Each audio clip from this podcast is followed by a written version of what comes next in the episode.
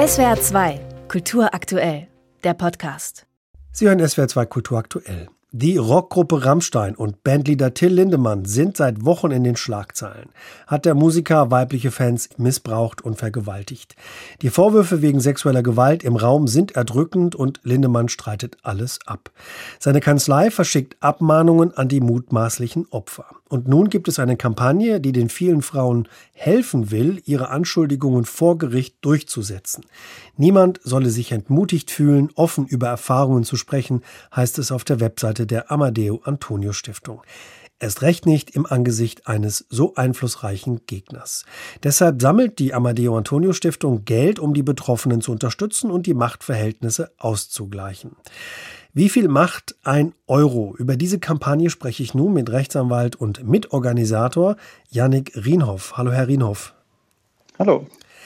Die Amadeo Antonio Stiftung hat in wenigen Tagen weit über 700.000 Euro gesammelt. Wie viel macht ein Euro?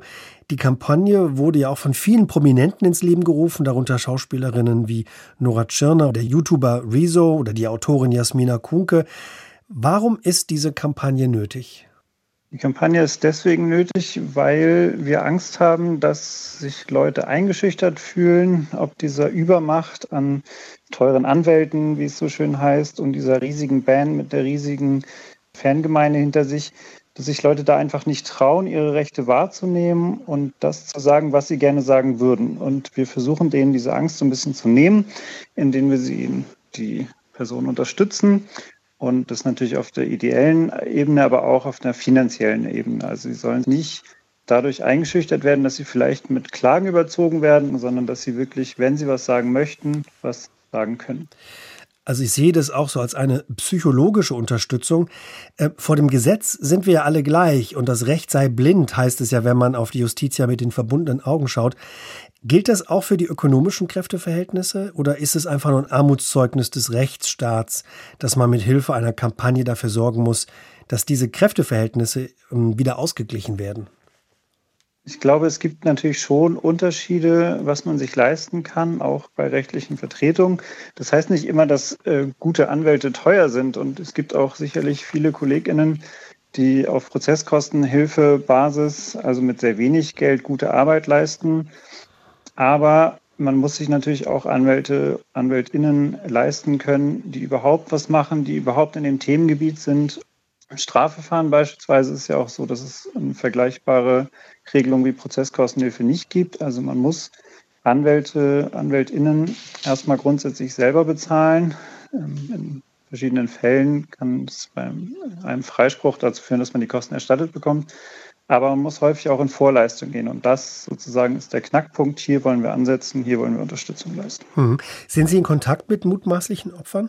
Wir sind in Kontakt. Ähm, wir sehen uns aber da eher so in der Rolle der Vermittlung. Also wir sind nicht diejenigen und ich bin auch als Anwalt nicht derjenige, der hier die Unterlassungsklagen begegnen will, sondern wir versuchen dann äh, mit anderen AnwältInnen, die bei uns im Team sind oder die mit uns zusammenarbeiten, äh, zu vermitteln. An die geben wir dann sozusagen die Fälle weiter. Hm.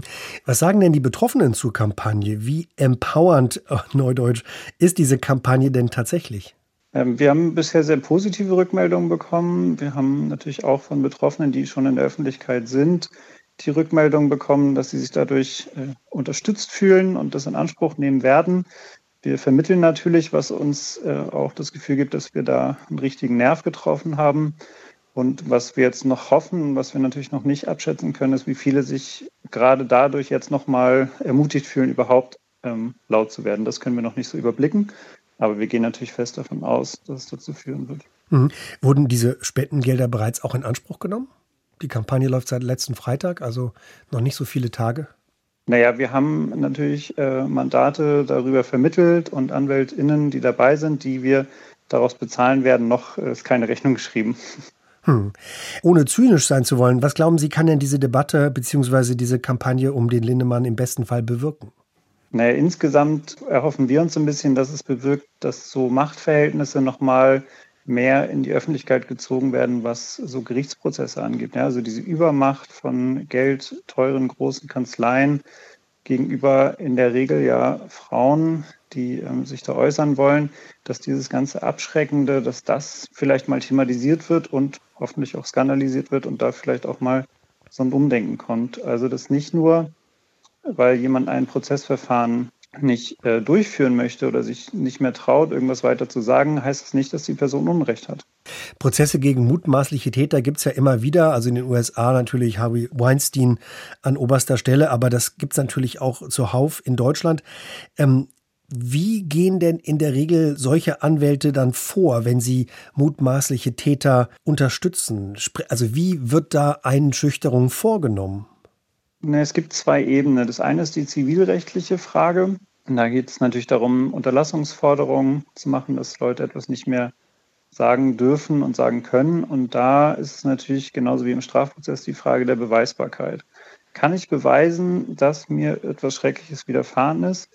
Und gerade bei Sexualdelikten haben wir natürlich oft das Problem, es gibt diese Konstellation Aussage gegen Aussage. Und dann ist die Frage, wer von den beiden ist glaubwürdiger wem glaubt das Gericht in beiden Sachen. Und da ist natürlich im Strafrecht so, dass es im Zweifel für den Angeklagten heißt. Das heißt, da ist es natürlich auch schwierig für Betroffene. Und gerade wenn dann auch noch, wie in den Fällen, möglicherweise K.O.-Tropfen im Spiel sind, das heißt, Personen sich nicht mehr daran erinnern können, können sie natürlich relativ schlecht Aussagen vor Gericht machen. Und das ist natürlich im Strafverfahren jetzt genau der Anknüpfungspunkt für eine Verteidigung. Also anknüpfen die Zeugin weiß nicht mehr viel, sie kann nicht viel berichten, sie ist die einzige Person und der Angeklagte auf der anderen Seite, die darüber was sagen können, das ist natürlich nicht ganz einfach. Hm. Kurz zum Schluss, wie kann man äh, Tätern ähm, beikommen? Wie optimistisch sind Sie da? Es gibt verschiedene Ebenen, auch hier. Das eine ist natürlich Strafverfahren gegen Herrn Lindemann, die ja im Raum stehen. Zumindest habe ich das so aus der Presse mitbekommen. Das ist schwer einzuschätzen. Ähm, das andere sind diese Unterlassungsforderungen. Bisher gibt es ja nur die Aufforderung, etwas äh, Äußerungen hier zu unterlassen. Ob die dann gerichtlich durchgesetzt werden, wenn die von den betroffenen Personen nicht abgegeben werden, das können wir natürlich jetzt noch nicht einschätzen. Das weiß ich nicht, ob sie es tun werden. Wenn sie es tun werden, gibt es natürlich da einen großen ähm, Prozess. Ich glaube, was ganz wichtig ist, ist Öffentlichkeitsarbeit, Medienarbeit und dass hier den betroffenen Frauen eine Stimme gegeben wird. Ich hege da tatsächlich sogar mehr Hoffnung drauf als auf ein Strafverfahren gegen hm. den Sänger der Band. Wie viel macht ein Euro? Über die Kampagne der Amadeo Antonio Stiftung habe ich mit Rechtsanwalt und Mitorganisator der Kampagne Janik Rienhoff gesprochen. Herzlichen Dank, Herr Rienhoff. Gerne. SWR 2 Kultur aktuell. Überall, wo es Podcasts gibt.